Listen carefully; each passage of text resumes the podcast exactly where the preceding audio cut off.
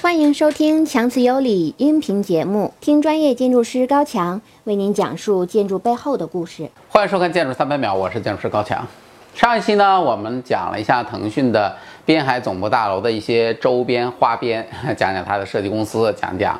马化腾那点糗事儿啊。那么今天呢，我们来聊一下腾讯这这个建筑，就这个总部大楼，它的建筑设计到底是怎么样的？啊，好，这是它的整个建筑的一个外观，因为这个建筑现在已经建成了，并且已经投入使用了啊，所以如果你去深圳，其实你可以去看一下，这个建筑是很有意思的啊。这个建筑从外观看上去，它是两栋塔楼，对吧？然后中间有一些连接体，有三个啊，在空中不同的位置去连接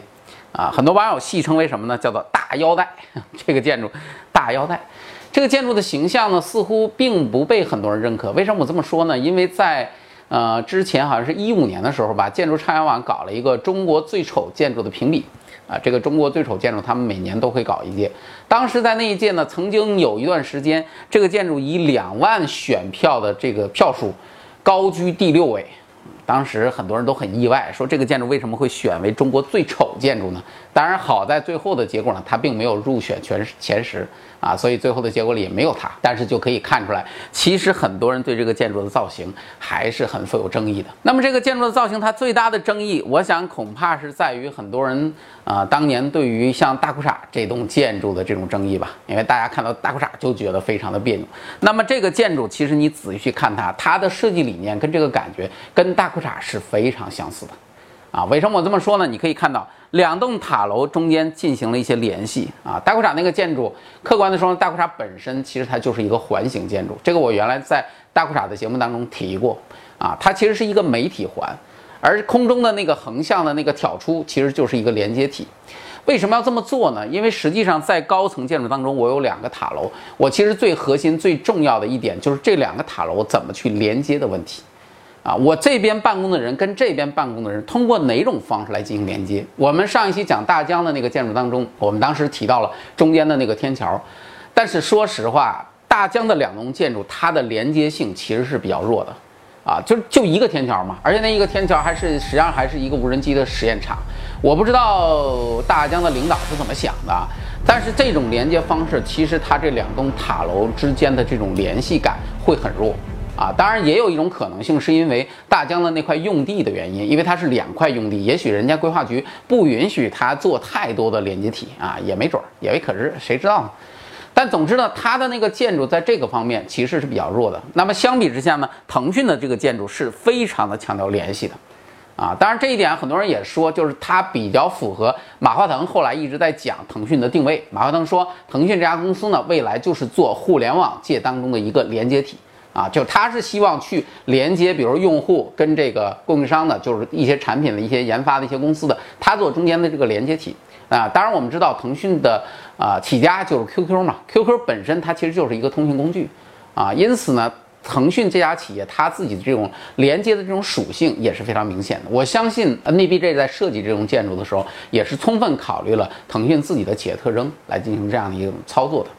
听了这么久，我们让强哥休息一下。如果您听着喜欢，不妨拿起手机关注微信公众号“强词有理”。您所听的所有音频节目均有视频版，观看视频将更加精彩。所以这个建筑呢，它设置了三个空中连接体，而这个空中连接体就使得整个的建筑的形态呢变得非常的丰富啊！就设计上来说，真的是很丰富，因为它两个板楼实际上这个角度并不是平行的，然后这几个连接体的处理呢，也是从不同的角度来进行对接。啊，我们知道后来在讲，就是底部的呢叫做文化连接，啊，中部的叫做健康连接，顶部的叫做知识连接。当然，无论是文化、健康、知识，我认为其实都是一种概念，一种噱头。啊，实际上来说呢，就是我增加了三个空中的连廊。当然，我可以在每一个连廊当中呢，我去设置不同的功能啊。文化的，我可以设置一些文化类型的；健康的，我可以设置一些健康锻炼啊、运动啊什么之类的啊。然后顶部的知识的呢，我可以设置一些，比如说阅览、一些交流啊等等这些功能都是 OK 的。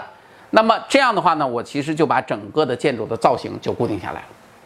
但是这个三个连接体呢，其实在结构上还有特别的作用。什么作用呢？就是它两个板楼的设计，其实它的高宽比。啊，并不是非常理想，或者换句话说，就是这个高宽比并不是稳定的啊，所以从抗震的角度上说，因为深圳本身的抗震等级要求的并不低，那么从它的抗震角度上来说呢，它需要连接，因此呢，在这三个层面有这三个连接体，就将两个塔楼牢牢的固定在一起，啊，所以从结构上来说呢，这个连接体也是非常重要的。大家注意啊，这个连接体可不是一种装饰。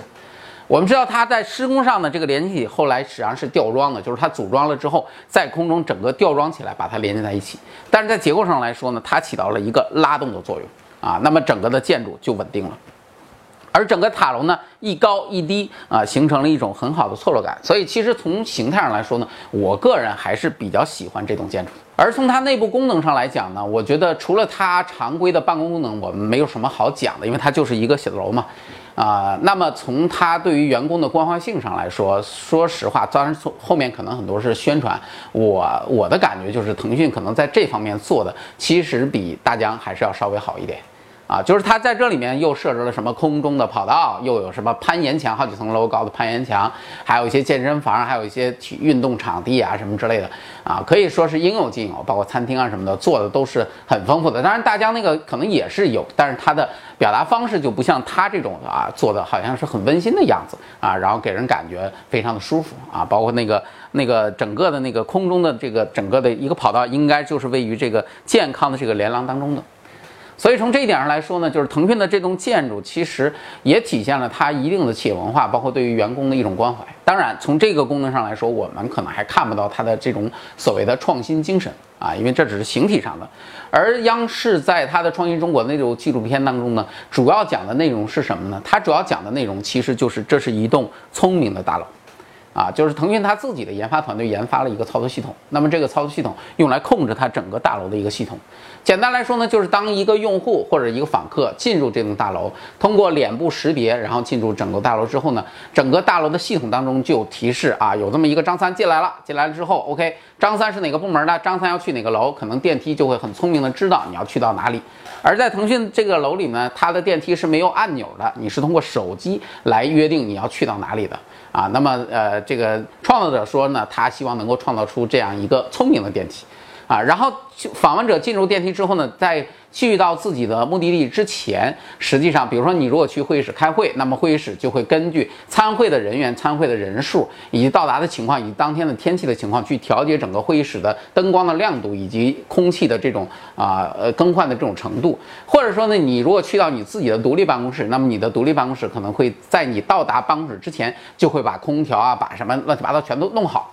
所以说，他说这是一个整个是一个非常智慧的大楼啊，就是它通过一套内部的一套智能的系统，通过你的不同的摄像头来对你进行识别，对你进行跟踪，来知道你所你所你真正的需要啊。那么大楼提供你所有的需求。当然，这个我觉得它是更多的其实是一个硬币的两面。为什么我这么说呢？就是从正面来说呢，我们确实能感觉到这栋大楼的它的智能化。啊，它确实很先进，它有很多先进的理念啊，那么也因此而被央视认为它是富有创新精神的。但是从硬币的另外一面来说呢，其实这么多的摄像头又让我想起美国的一部电影，就是《鹰眼》啊，就摄像头其实太多了之后呢，构筑出一个天网，其实无时无刻也在监视着所有。员工的这种活动啊，那么员工你想在工作当中去开个小差，你想像我们这样啊，整天去扯闲篇儿聊聊跟工作无关的事儿，可能就不会那么好了吧？啊，至少可能摄像头无时无无时无刻不在关注着你，啊，所以从这点上来说呢，这个建筑很有意思啊，就是它确实是有非常先进的技术在这个里面，也充分体现了腾讯它自己的这种科技企业的特征。不仅如此呢，这栋建筑在节能方面呢，其实也有非常多的考虑。比如说，它北塔北部的玻璃幕墙，它是做成锯齿状的；而它南部南塔的这个南部的玻璃幕墙呢，它在玻璃上又进行了特殊的处理。所以这栋建筑呢，整体上在节能方面的表现也是非常的优秀的。那么腾讯的这栋建筑呢，总体上给人感觉是基本上是与世界的水准相互接轨的，是没有任何问题的。其实从这一点上来说呢，我们也可以延展开去，就我们看现在国内的这些企业总部，包括这些科技巨头，他们新建的这些写字楼、办公楼，客观的说呢，就是整个的设计水水准跟建造的水准，现在基本上都与世界相看齐。啊。但是有一个事情其实特别有意思，就是在做这个节目的时候，我查一些资料，然后有些资料当中其实就提到，就是说我们国内的很多的科技大佬，包括我们的科技公司，在找这些国际顶尖的设计公司给他进行设计的时候，其实大家都并不知道自己想要的是什么。然后往往会提的是啊，我们比如说硅谷的谁谁谁，他的那个企业是什么样的，我们就想要什么样的。所以其实我们并没有我们自己太多的想法。而且腾讯的那个视频当中呢，我们去看央视的那个视频里面有一个镜头非常的有意思。啊，就我们看到其中的主人公，他在整个的办公室当中行走的时候呢，表现的是他的这种创新的精神。但是当你看到他走过他的这种办公室的隔断的时候，你又突然间会觉得，哇，这个隔断，整个的风格其实真的有点老土哎。所以就非常的有意思，然后你就清楚的能够看到我们现在的我们的科技企业，我们的办公室整个的一个发展的过程，包括我们的发展水平，基本上处于一个什么呢？就是大家都特别想把自己提高到一个水准啊。但是呢，我们在建筑外观上，我们在建筑设计上，其实我们可以做到了啊。包括我们在一些装修上，我们可以做到了。但是特别有意思的是，我们的内部的。这种家具的选择，因为这个时候往往是由企业内部的人来进行负责的。然后家具的选择，包括家具的这种风格，你突然间会感觉好像这个水准，这个感觉一下又拉回到十年之前的那种感觉，啊，所以这个也是我们必然会经历的一个过程。当然，我也相信随着我们整个社会水准的提高，啊，其实我们这个方面也会越做越好。那么到今天为止呢，我们就讲完了大疆的总部大楼以及腾讯的总部大楼。如果您喜欢呢，请帮我们点赞转发。啊，我们这期节目就到这里，咱们下期再见。听完这期节目，感觉过瘾吗？要是不过瘾，那就赶紧添加公众号“强词有理”，强哥还有粉丝讨论群，里面有好多的小伙伴，每天一起互动聊天儿，不定期还有许多小活动等你来加入。